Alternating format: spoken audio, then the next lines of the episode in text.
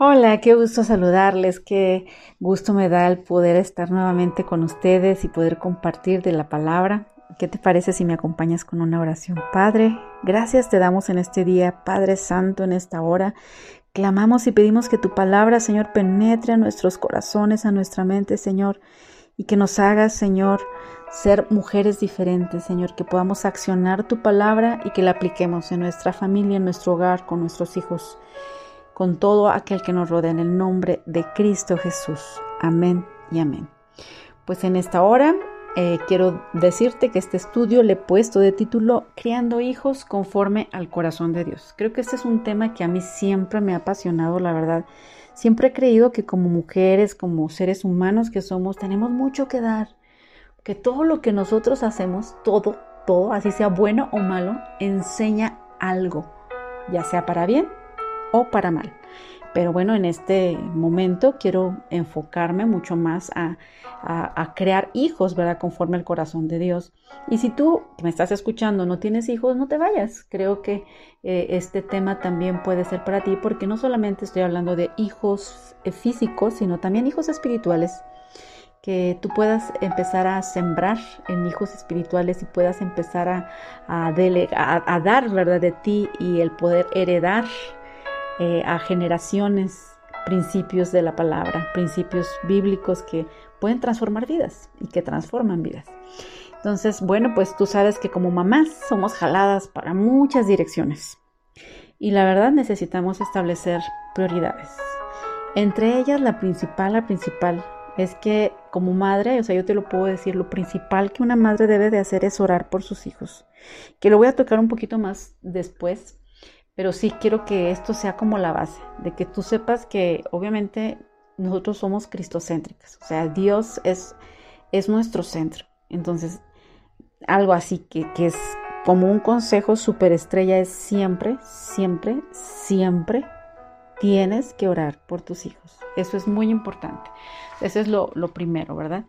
Y bueno, pues no, no existen fórmulas mágicas para que nosotros podamos tener o producir hijos que tengan un corazón para Dios. Sin embargo, creo que sí, es posible, claro que sí, que hay muchos principios, hay muchos palabra del Señor, ¿verdad? Que por su gracia, obviamente, nosotros podemos cultivar en nuestros hijos, pues que haya ese sentir ¿verdad? En sus corazones de amar a Dios con todo su corazón. Lo primero que debemos hacer es cultivar, como obviamente te dije, primero orar, pero otra cosa es cultivar un ambiente que fomente el crecimiento, precisamente el crecimiento espiritual y fomente los corazones, que esos corazones tiernitos de nuestros hijos estén como que más susceptibles para que ellos puedan escuchar la voz del Señor. Pero nosotros como papás tenemos que propiciar ese, ese ambiente, tenemos que fomentarlo en nuestro hogar, como papá y como mamá. No es solamente mamá, o sea, esto es algo que quiero compartirte, que tú debes compartirlo con tu esposo. Acuérdate que él es el sacerdote de tu hogar y si no lo tienes, si tú eres una madre soltera, bueno, me estoy refiriendo a ti como mamá. Tienes que propiciar ese, ese lugar tan especial para tus hijos para que ellos se sientan cómodos, que sea el lugar así como el oasis, que cuando llegan de las escuelas este, o llegan de algún otro lado, ahorita que estamos con la contingencia, pues no, pero que llegan, puedan llegar y esperar estar en su hogar, porque saben que ahí hay un, ambiente cálido que nosotras vamos a, a, estar preparando, obviamente, te digo, juntamente con tu esposo. Entonces, en primer lugar, yo quiero darte un primer consejo. Es decirte que nosotras, como mamás, como papás, somos modelos. Debemos modelar respuestas correctas con nuestros hijos. ¿Qué quiere decir esto? Como te decía, nosotros enseñamos todo lo que hagamos. Desde que nos levantamos, nos acostamos, nos acompañan los hijos a veces en el taxi, en el camión, en el avión, qué sé yo. En todos los lugares donde nosotros vamos con ellos, nosotros estamos enseñando. Ellos están viéndonos. Entonces nosotros debemos modelar respuestas correctas. Si modelamos, por ejemplo, un ejemplo muy práctico, ¿no? Si nosotros sabemos decir por favor a nuestros hijos, es muy, muy, muy probable que nuestros hijos también van a pedir por favor las cosas. ¿Me explico? Esto lo habla en Deuteronomio capítulo 6.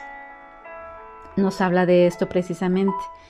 nos dice la palabra del Señor, estas palabras que yo te mando hoy estarán sobre tu corazón y diligentemente las enseñarás a tus hijos y hablarás de ellas cuando te sientes en tu casa y cuando andes por el camino, cuando te acuestes, cuando te levantes, etcétera, etcétera, etcétera. Esto lo vemos en Deuteronomio capítulo 6, versos 6 al 7.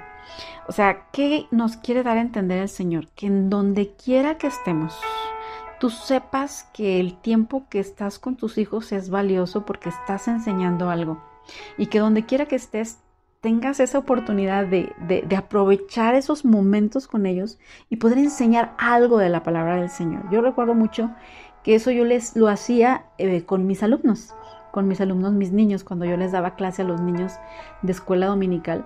Aprovechar cualquier cosa, si un niño aventaba un papel, si de repente se caía el bote de basura, o sea, todo lo que pasaba trataba de aprovecharlo para hacerles ver algo de la palabra del Señor, lo aplicaba. O sea, era como que muy intencional, ¿no? Pero bueno, con los hijos a lo mejor no es exactamente igual, pero sí tenemos que pensar.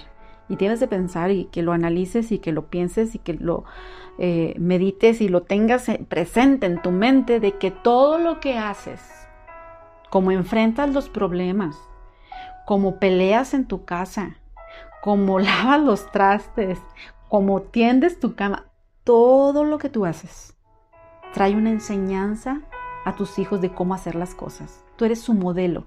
Entonces debemos nosotros modelar precisamente de una manera correcta. Debemos aprovechar, como te decía, los momentos de enseñanza. Estos versículos que te acabo de leer, que te leí en Deuteronomio, eh, nos animan a enseñar en el camino todo el tiempo.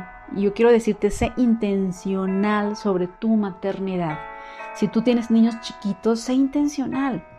Necesitamos estar, estoy hablándote más como mujer, porque esto es más dirigido a las mujeres, entonces eh, no quiero omitir al hombre, pero ambos lo deben hacer. Sin embargo, te voy a hablar más eh, enfocado a las mujeres. Entonces, necesitamos estar atentas a los momentos, ¿sí? Algunos serán grandes, otros pequeños, cuando nuestros hijos tengan los oídos prestos para escuchar la verdad. Podríamos terminar siendo las mejores mamás porque conozco mujeres muy organizadas que enseñan a pintar a sus hijos, que a lo mejor les enseñan a cantar, que les enseñan artística, cosas artísticas, gimnasia, física, todo esto, ¿verdad? Clases de fútbol, madres muy eficientes en todos los sentidos, pero podríamos descubrir demasiado tarde que intercambiamos valores temporales por los eternos. ¿Qué me estoy tratando de referir? Que muchas veces podemos ser madres excelentes en todos los sentidos, en todo lo cultural, en las ideas, conocimiento.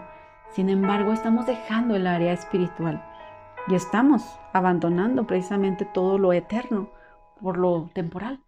Entonces, es algo que yo quiero darte como consejo que tomes conciencia de eso. Nuestros hijos fíjate bien, determinarán sus prioridades según lo que hayan visto en nuestra vida. Si te ven tomando la Biblia, entonces ese es un valor que absorberán. Pero si tu Biblia está en el estante de domingo a domingo, también lo notarán. Hay verdades que podemos enseñar cuando nuestros hijos a lo mejor tienen, no sé, cinco años, seis años, que tal vez no nos van a querer escuchar cuando tengan 15. Entonces yo quiero decirte que seas intencional sobre lo que enseñas, que sepas que todo enseña, para bien o para mal. Entonces por eso debes desde ahorita así decir, yo soy modelo de mis hijos. Anima a tus hijos a pensar, a hablar sobre lo que escuchan y lo que leen. Creo que debes fomentar y lo estás haciendo tal vez de fomentar la lectura con tus hijos que estén leyendo, pero también deben de verte a ti que lees. Y bueno, que tú les animes a que te cuenten, te platican qué es lo que leyeron, qué es lo que escucharon. O no vayamos lejos, si los llevas a una iglesia y van a la escuela dominical, eh, pues pregúntales qué es lo que aprendieron. Acuérdate que nuestra principal función como mamá, como papá, en nuestro hogar, es que nosotros les enseñemos espiritualmente. No es eh, esperar a que los maestros de escuela dominical hagan eso, porque muchos piensan que, ah, no, pues ahí les están enseñando en la iglesia, ahí que les enseñen las maestras. No, O sea, es un apoyo que nos da la iglesia. Pero sabes qué? La principal responsabilidad de enseñar a nuestros hijos de la palabra del Señor somos de la pareja de tu papá y mamá. De ahí debe de emanar, emanar todo esto. Ahí es donde se enseñan principios. La escuela dominical solamente se van a reafirmar y van a, convivir y van a saber otros principios que tienen que ver ya de relacionarse, relación eh, social entre ellos, como chicos pequeños, y que es bueno, claro, que vayan a la escuela dominical. Lo que te estoy tratando de dar a entender es que nosotros debemos aprender. Si tienes niños pequeños, ya desde que la vas a acostar o lo acuestas en la cuna, debes orar con ellos. Debes leer la palabra. Yo recuerdo mis hijos, más exclusivamente mi hija, me lloraba. De verdad, cuando yo no le leía la palabra, me lloraba. Yo a veces estaba tan cansada que yo no, ese día dije, decía yo, ay no, no quiero leer la palabra. Ella lloraba, literal. Mamá, quiero que me leas la palabra de Dios. Quería que le leyera una historia de la Biblia. O sea, así, tan así, que tus hijos añoren, anhelen el poder escuchar de la palabra y que no se duerman si no hay una oración de ti, de parte tuya, de, de su papá, de ti, de los dos. Y si nada más estás tú, pues de ti. Entonces, debemos pues animar a nuestros hijos a que ellos hablen, ¿verdad? Lo que aprendieron y que estén, eh, te digo, que nosotros eh, les podamos proveer ese ambiente de espiritualidad dentro de casa. Te digo, no debe ser así, como que algo religioso y del 1, 2, 3, no, o sea, es eh, una vida tranquila, o sea, no del 1, 2, 3, sino más bien eh, eh, en cada acción que tú hagas, que tú puedas ir desarrollando y puedas irles compartiendo a tus hijos. Bueno, la responsabilidad de nuestros hijos es escuchar pero nuestra responsabilidad es de enseñar y hacerlo, como te decía, intencionalmente siempre que sea posible. Entonces, también esto cabe decirte que debemos estudiar a cada uno de nuestros hijos, porque nuestros hijos, como nos dice el Salmo 128.3, son como plantas de olivo. Las plantas de olivo deben de plantarse, si tú sabes, si te pones a investigar, deben de plantarse de una manera separada una de la otra. Son plantas totalmente separadas y distintas, son diferentes una de la otra. ¿Sí? ¿Eso qué quiere decir con nuestros hijos? Que nuestros hijos también deben ser tratados de manera diferente porque cada hijo es único. Yo, yo nada más tuve dos hijos, pero ambos de verdad estaban totalmente diferentes. Cada uno fue diferente. Mi niño era súper juguetón, siempre estaba jugando, y mi niña no. Mi niña era una niña más seria que dejó las muñecas muy, a muy temprana edad, maduró muy pronto. Entonces, cada uno de nuestros hijos debemos nosotros analizarlos, estudiarlos y cada uno tiene su forma de aprender, tiene su forma de sentirse amado, tiene su propio carácter y tú debes conocer a cada uno de ellos y saber cómo llegarles, cómo hablarles de la palabra, saber conocer qué es lo que tienen en su corazón, cuáles son sus rabietas y crear precisamente un ambiente en el hogar que sea seguro, cálido y acogedor para ellos. Nuestros hijos nunca son demasiado mayores como para que no necesiten afecto. Aún mi hijo ya bien gigantón, de verdad a veces llega y me abraza y no es malo. No es malo porque ellos necesitan el amor. Mi hija también ya a la distancia me llama por teléfono y quiere eh, que le exprese que la amo. Y es válido. Nuestros hijos siempre serán nuestros hijos a pesar de que ya están casados. Todo hijo pues necesita un lugar donde pueda sanar sus heridas, donde la verdad esté disponible, donde la gracia sea evidente. ¿Me explico? Hijos que, sientan que su hogar es lo mejor, que, que estén anhelando llegar a su hogar. Necesitamos pues conocer a nuestros hijos para poder aplicar lo que sabemos de la palabra del Señor a las circunstancias de su vida actual. Siempre que des un consejo tenemos que saber de la palabra. Por eso la principal que debe de leer primero la palabra eres tú, para que tú puedas ah, dar un consejo conforme a la palabra del Señor. ¿Sí? Y siempre tener una comunicación con ellos, estar hablando con ellos, no esperar hasta que cumplan 15 años tal vez y que ya no nos quieran escuchar, porque a veces pasa, ¿verdad? Que es un lapso de tiempo un poco difícil. También otro consejo que quiero darte es que la franqueza y la honestidad deben de ser valores familiares esenciales en nuestros hogares. Habla con ellos en los niveles apropiados, así sea un niño de dos años, habla con él. O una niña, ¿verdad? De dos años, de tres años. Eh, habla de cómo lidiar con sus luchas tal vez. aún de pequeños tienen luchas, no sé, se le ponchó la pelota, qué sé yo, y para ellos es algo importante que a lo mejor para nosotros es algo trivial. Sin embargo, para el niño es importante. Tú debes eh, hablarles, enseñarles cómo orar por otras personas, sobre cómo vas al Señor cuando no sabes qué hacer, sobre cómo manejas las dificultades en tu propia vida. Aprenderán mirándote y obviamente escuchándote hablar con ellos sobre esas cosas. Otro consejo que te doy es que hagas del tiempo de las comidas o el tiempo, no sé, que vas con el bebé o con el niño en el automóvil, que sean intencionales. Hazles preguntas a tus hijos.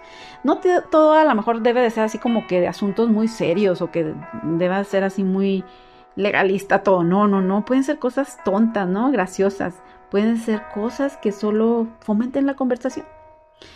Nunca es demasiado tarde. Si tú dices, es que ya mis hijos no quieren hablar conmigo porque tienen la edad de la adolescencia, bueno, tal vez se te pasó el tiempo, pero ora. Yo te recomiendo que estés orando por ellos, que estés pidiéndole a Dios que cambie ese corazón pronto, porque te digo, es un momento en el que tienen muchas confusiones, que tú estés orando y yo sé que Dios va a cambiarlo, pero tú empiezas a fomentar esa conversación, que sea una conversación abierta cuando lleguen pues eh, a la etapa de la adolescencia, si tú desde chiquitos empezaste, enseñaste a hablar y estuviste hablando con ellos de manera abierta, va a llegar la adolescencia en la que tal, tal vez también vas a poder conversar con ellos, ¿sí? Pero anima a tus hijos a hablar y que sean honestos, ¿sí? Cuando Cristo nombró a los doce, recuerda que fue para que estuvieran con Él. Sabía que solamente tenía tres años de ministerio en la tierra nosotras como mujeres, como esposo y esposa, tenemos a nuestros hijos por un tiempo muy corto y establecido. Sé que tal vez para ti pareciera largo, pero bueno, porque son pequeños tus hijos tal vez, pero en serio que no es largo. Yo te lo digo porque yo ya mis hijos ya no los tengo conmigo y no es mucho tiempo lo que Dios te los presta, de verdad tenemos un tiempo limitado y es un abrir y cerrar de ojos ya cuando crecen y, y abren sus alas y se van. Entonces necesitamos tener la misma intencionalidad relacional en nuestro tiempo con nuestros hijos como Cristo la tuvo con sus discípulos. Él sabía lo corto que era el tiempo, nosotras no lo sabemos. Sin embargo, debemos ser intencionales sobre el tiempo con nuestros hijos y aprovecharlo al máximo. Debemos aprovecharlo.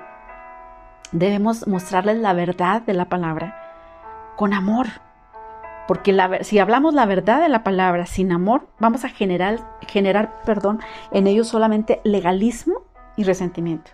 Es muy peligroso tener la verdad sin amor. ¿Por qué? Porque vamos a tener hijos que se van a ir cuando llegue la adolescencia.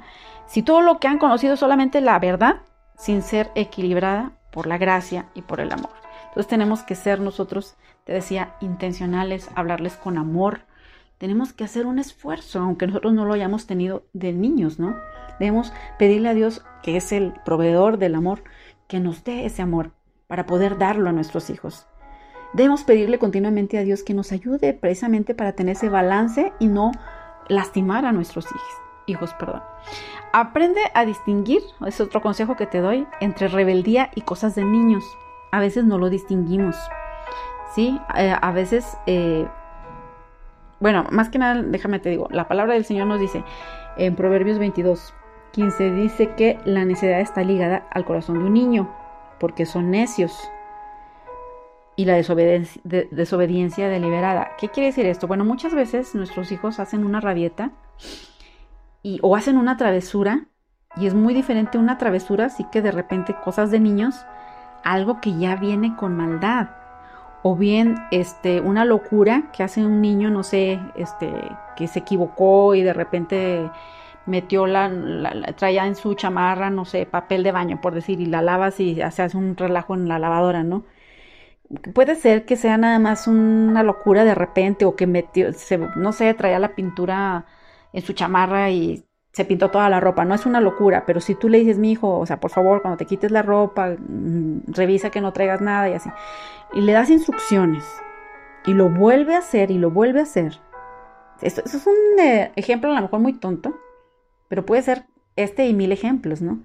De si ya le dijiste que no lo haga, que no vaya y golpea a su hermana, por ejemplo, que no vaya y, este, no sé, le, le pique el ojo al gato, por decirlo, y lo sigue haciendo, ya no es una cosa de niños.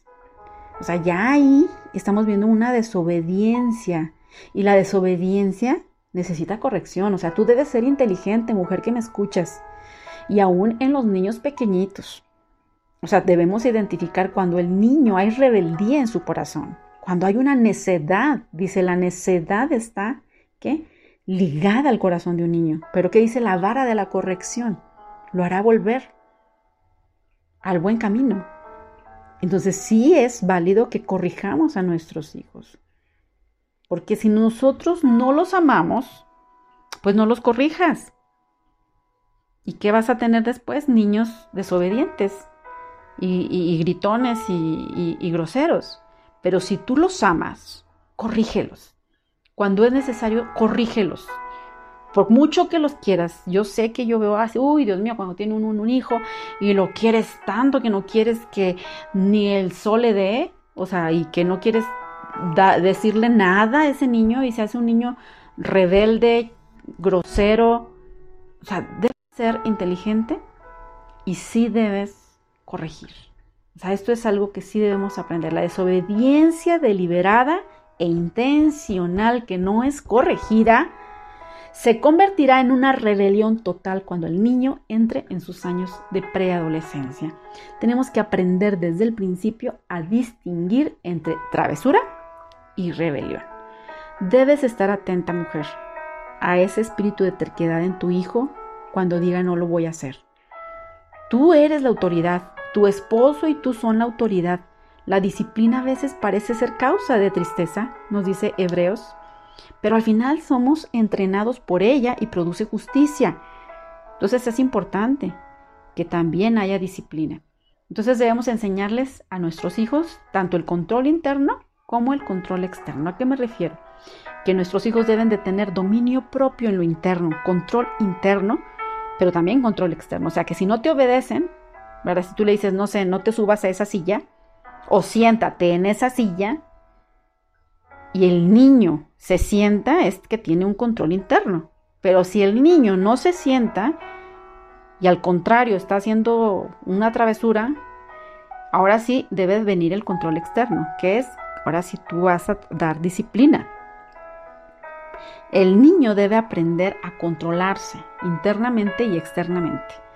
Pero obviamente él va a aprender que es mejor el control interno, ¿verdad? Que es simplemente decidir él en su interior obedecer. Y si no es de esa manera, entonces tienes que aplicar el control externo. Bueno, eso es algo importante que ellos deben de conocer y que tú debes aplicar.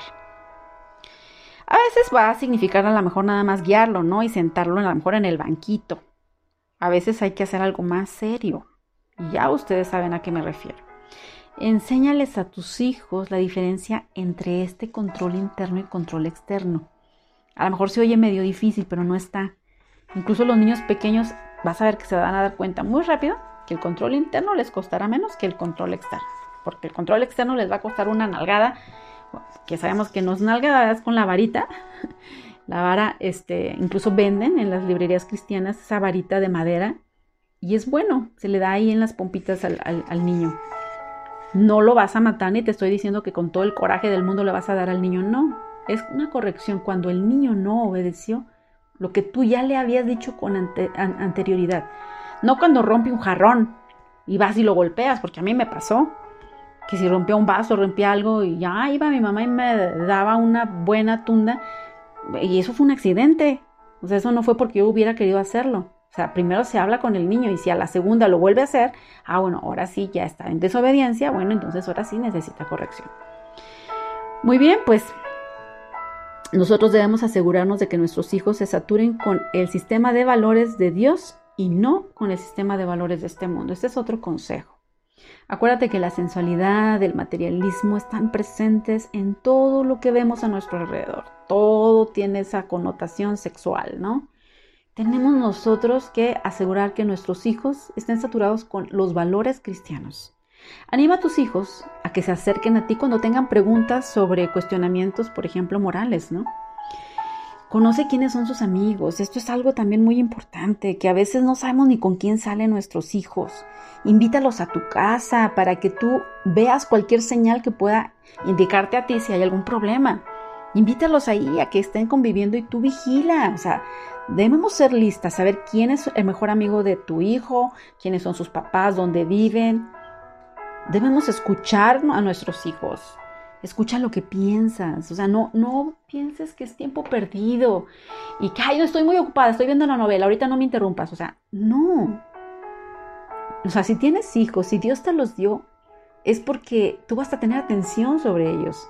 Entonces escucha lo que piensan, escucha lo que te dicen, incluso escucha lo que no están diciendo. Revisa de vez en cuando su computadora, no estás infringiéndole. O sea, acuérdate, somos papás, mientras somos los papás, nosotros tenemos que estar vigilantes. Yo, yo recomiendo de vez en cuando revisar sus correos que estén abiertos. Aquí en mi casa yo aquí tengo mi correo abierto, mi esposo el momento que quiera puedo venir a, ver mi Facebook abierto, porque no tengo nada que ocultar. Y eso es lo mismo que se debe de manejar en, en, tu casa. Debe de, deben ser abiertos, no deben de ocultar nada entonces, él tiene toda la libertad, mi esposo, de venir a revisar mi Facebook, yo el Facebook de él, no hay problema. ¿Por qué? Nosotros no debemos ser ingenuas mujeres. Debemos ser mujeres sabias con respecto a nuestros hijos. De verdad que a veces te vas a dar unos, así como que, ay, híjole. Cuando cheques cosas que, que no checabas, tal vez, por ejemplo, en Google yo me he fijado que, que que tú puedes revisar y luego de repente dices, híjole, todo eso están viendo cuando no estoy, bueno, no están conmigo. Fíjate lo que publican tus hijos. Yo a veces digo, híjole, que no verán lo que publican sus hijos. ¿Qué ponen en sus estados? Interésate, ¿qué están poniendo en sus estados? Ahorita tenemos que estar inmiscuidas en todo esto, en los estados de Facebook. A veces hijos cristianos, creyentes, que aman a Dios, poniendo memes del mundo totalmente descarados que dices, what si no le dices nada porque no te das cuenta? O en sus estados. O sea, de verdad cosas que dices, ¿qué onda? De vez en cuando tenemos que meternos, aunque nos digan, ¿qué te importa, mamá? O sea, eso es esto y lo otro. Mientras vivas dentro, aquí en mi casa, o sea, mientras yo te esté manteniendo como hijo, ya estoy hablando de gente adolescente de 20, 22, incluso que todavía viven con nosotros, o sea, si es tu, es tu caso, mientras estén ahí, o sea, tú tienes que estar ahí vigilando, o sea, tú tienes que estar ahí. O sea, no, si él ya está casado, si está separado y ya está viviendo aparte, bueno, pues es otra cosa, ¿no? Pero mientras son, están ahí, o sea, nosotros estamos para estorbarles, dice la palabra del Señor, estor acuérdate que, que nos habla de Elí que no estorbó a sus hijos para el mal. ¿Y qué pasó con él? Te invito a que leas su historia. Pero bueno, este, otro de los puntos y el casi, casi que por el cual voy a finalizar es que el consejo último que te doy es Sé intencional en la oración. Hay momentos en la crianza de los hijos cuando sus necesidades son demasiado grandes para nosotras. Y es cuando nosotros debemos estar orando siempre, todo el tiempo, no nada más en esos momentos, todo el tiempo, siempre tienes que estar orando, siempre. Mi esposo y yo siempre oramos por nuestros hijos. Cuando comemos, cuando nos levantamos, cuando nos vamos a dormir, siempre nuestra oración es nuestros hijos. Si yo veo algo que está pasando con uno de ellos, aunque no me esté diciendo, pero yo lo miro a través de Facebook, porque sí lo hago, y veo que hay algún problema, yo estoy orando por mis hijos. O si veo a mi hija que está teniendo un problema que no me lo dice, pero yo lo, lo intuyo, yo estoy orando por ella. Así debe ser tú. No dejes de orar por tus hijos. Qué trágico sería que tus hijos tuvieran el tamaño correcto de tenis, pero no una madre que ora. Qué tristeza que fuera el mejor futbolista porque tú lo llevaste todo el tiempo y siempre estuviste ahí, pero no oraste por él. Trata a tus hijos como si no los fueras a tener el próximo año. O sea, debes entender que tenemos un tiempo limitado, mujeres que nuestra vida no es eterna en esta tierra, en esta tierra. Claro que vamos a tener vida eterna con el Señor, pero aquí, en esta tierra, tenemos un tiempo limitado con nuestros hijos. Aprovecha el tiempo. Identifica las áreas de entretenimiento que sabes que necesitan atención en tu hogar. Si tú estás viendo focos rojos, ora por favor. Yo creo que esto es algo que tú debes tener bien claro en tu vida. La oración nunca debe cesar jamás debe de cesar. No de que le digas al pastor, a la hermana, al hermano y que oren por mí, oren. O sea, está bien. Gloria a Dios. Quieres que te ayuden y te apoyen a orar. Pero la responsabilidad es tuya. La responsabilidad de enseñar no es de tu pastor ni de la maestra de escuela dominical. La responsabilidad es tuya, es mía como madre, como padre. Y eso es algo que nos debe de quedar grabado, mujeres. Mi deseo para nosotras hoy como mujeres, de verdad es que Dios nos llame como Ana, que abracen ese regalo de los hijos, que consagren sus hijos a Dios para los propósitos de su reino, que sean lo suficientemente valientes como para vivir vidas contraculturales. Si amas a tus hijos y los crías para Cristo, tal vez te van a llamar rara, pero no te verás como el resto de las mujeres que te rodean. Y así debería ser si somos llamadas por Dios mujeres que entienden el llamado que Dios nos ha dado de cuidar y entrenar a nuestros hijos. Pero nuestro llamado, mujeres, no termina ahí, porque debemos cuidar y entrenar a nuestros propios hijos. Pero luego debemos dar la vuelta hacia las que están detrás y ayudarlas a cuidar y entrenar a sus hijos para que sus hijos puedan cuidar y enseñar a futuros hijos. Ese es el legado, mujeres, que nos ha dejado Dios a cada una de nosotras.